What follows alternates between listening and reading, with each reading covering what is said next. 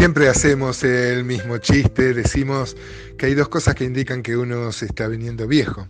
La primera es que uno se empieza a olvidar de las cosas y la segunda no me acuerdo. claro, los años van pasando y uno este, empieza a no recordar algunas cosas, la memoria ya no está tan activa como estaba en otros años, ¿no? Por eso la mejor edad para aprender, para hacer una carrera, tomar algún título, es los años anteriores, donde uno tiene la cabeza más fresca. ¿no? Yo inclusive, que estoy sintiendo todo esto, donde muchas veces yo me, olvido de las cosas, me está pasando lo que le pasa a las personas mayores, que a veces voy eh, a una pieza o voy a un lugar y digo, ¿a qué había venido? Y no recordaba este, lo que, lo que este, venía a hacer. Tengo un, discípulo que me dice memoria de pez, pues vieron que el pez tiene unos segundos nomás de memoria.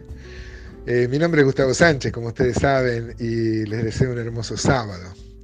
Eh, yo estaba pensando en esto porque este, olvidarse de las cosas que uno tiene que hacer ya es un drama. Pero esto es realmente trágico en el plano espiritual. Por eso, gracias a Dios, tenemos salmos como el 77, el que podemos ver hoy, que en realidad este, muestra al salmista en una situación de tremendo estrés, en una prueba terrible, eh, y cómo él se olvida y cómo nos podemos identificar, ¿no? Se olvida de los grandes hechos que Dios ya había hecho en su pueblo y sobre su vida, y eso debería ser el aliciente de la fe para creer en la nueva liberación. Nosotros también podemos identificarnos tantos, este, somos tan olvidadizos. Yo pertenezco a un grupo donde hacemos la cena del Señor todos los domingos.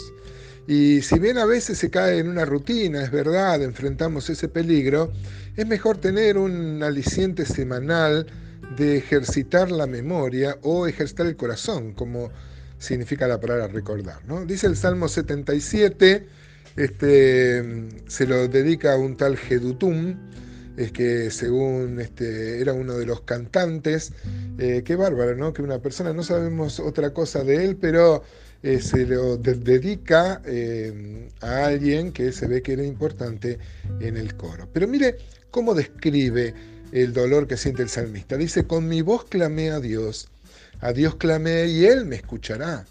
Al Señor busqué en el día de mi angustia.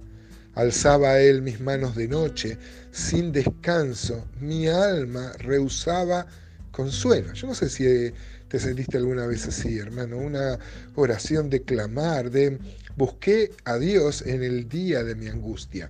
Y se ve que no lo dejaba ni dormir, porque dice que durante la noche levantaba las manos sin descanso.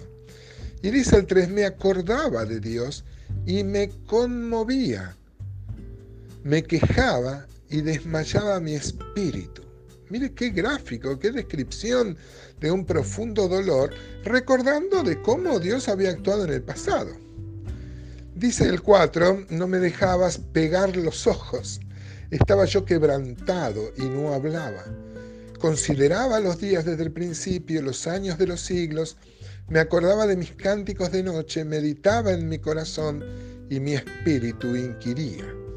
Pero el recuerdo de cómo Dios obraba en el pasado y ahora al parecer los tenían una prueba y al parecer Dios no estaba contestando, lo llevaba eh, em, con, el, con el objetivo inverso de lo que tiene que ser el recuerdo de las cosas pasadas.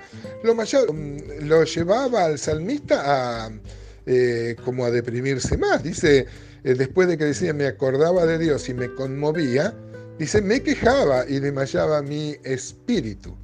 Dice el 5, consideraba los días desde el principio, los años de los siglos, me acordaba de mis cánticos de noche, meditaba en mi corazón y mi espíritu inquiría. ¿Desechará el Señor para siempre?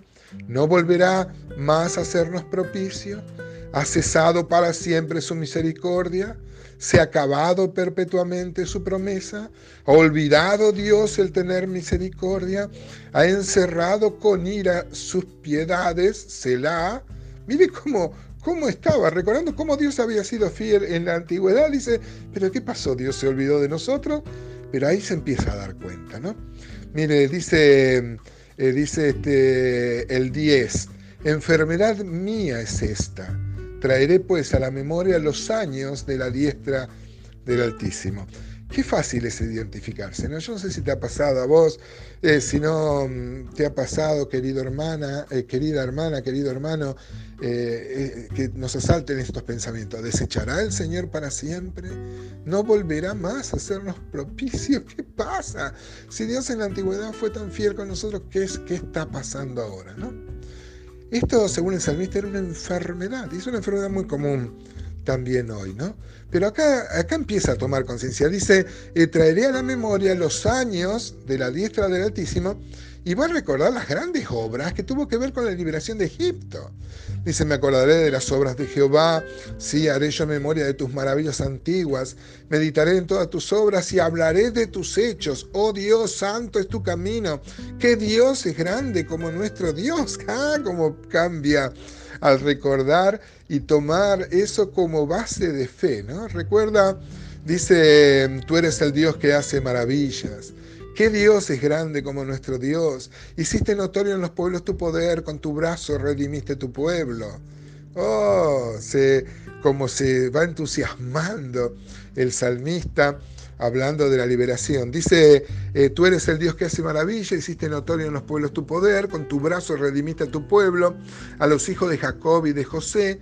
Te vieron las aguas, oh Dios, las aguas te vieron y temieron, como el mismo Mar Rojo, ¿no? Debe ser una referencia al Mar Rojo.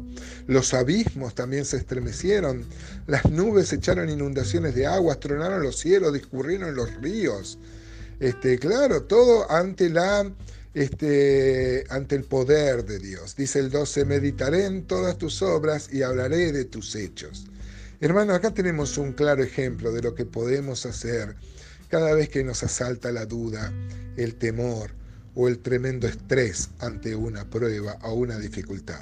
Satanás va a querer ponernos este pensamiento, ¿qué, ¿qué pasará? Dios dejó de ser fiel, Dios nos olvidó.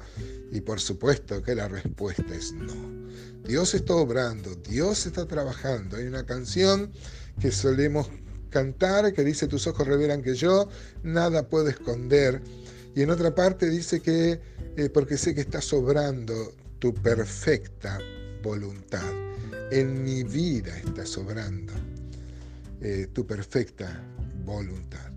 Miren hermanos, yo no le digo que es fácil pasar una prueba, pero uno debe concentrarse en los hechos pasados narrados en la Escritura, fortalecerse en fe y confiar que Dios no ha cambiado. Este salmo termina como abruptamente en el versículo 20, recordando y resumiendo en un versículo cómo Dios pastoreó a su pueblo en el medio de un desierto. Dice, condujiste a tu pueblo como ovejas por manos de Moisés y de Aarón.